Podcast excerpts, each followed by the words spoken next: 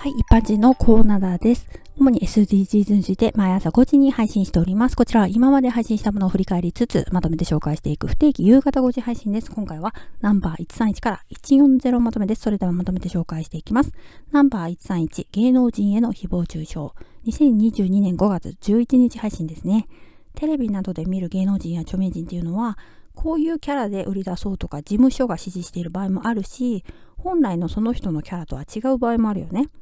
視聴者の私たちからするとテレビで見たままのイメージだから例えば清楚系で売り出しているようなタレントがちょめちょめなことがあると別にファンでなくてもえーってびっくりしますよね。次ナンバー132交通事故。交通事故はどこにいても発生するリスクがありますよね。例えばコンビニで買い物していても車が店に突っ込んでくるかもしれないしそういうものに巻き込まれたくないですね。次ナンバー133模倣犯。模倣犯っておそらく俺も同じことって安易に思いついて計画性もなく突発的に実行するんだろうなって思います。次ナンバー134折り鶴問題。ウクライナの花っていうのはひまわりってことで一時期ウクライナ支援を象徴するものとしてひまわりが前面に出ていた印象です。次ナンバー135小田急線死傷事件。当時この事件に関して無差別っていう表現がとても多くて違うでしょっていうふうに思ってまあ、もやもや違和感だったんですけど、あれから年月が経過したからか裁判を得てなのか、当時よりは無差別表現が減ったように思います。次、ナンバー136、女性の名前。今も割とそうですよね。例えば、隣の家の人のことを言いたいときに、〇〇さんの奥さんって言いますよね。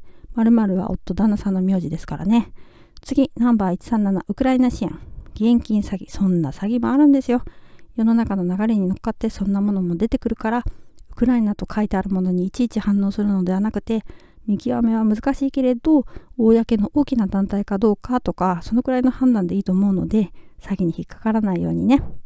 次ナンバー138先生の子供好き。私たちの代でも散々いろいろなことがあって保護者たちが校長に話してたんだけど校長は同じような先生が代わりに来るだけだって言ってたらしいんだよね。この先生が退職した理由を母が覚えていました。私の下の学年の子の首を絞めたことが問題になったんだって。次、ナンバー139、鳥肌。無自覚だけど、精神的なものと体って密接な関係なんだよねっていう話でした。次、ナンバー140、精神病。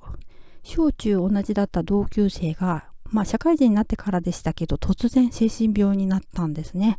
その別人のようになる瞬間とかその頃に会ってるわけではないから別人具合を見てないんですけどね小中同じでその後も会っててずっとイメージはおとなしい子だったから普段思ってることとか本音本心っていうのをさらけ出さずに押し殺してるようなおとなしさだったのかもしれないね過去配信ナンバー131から140まとめでした Thank you for listening. Bye.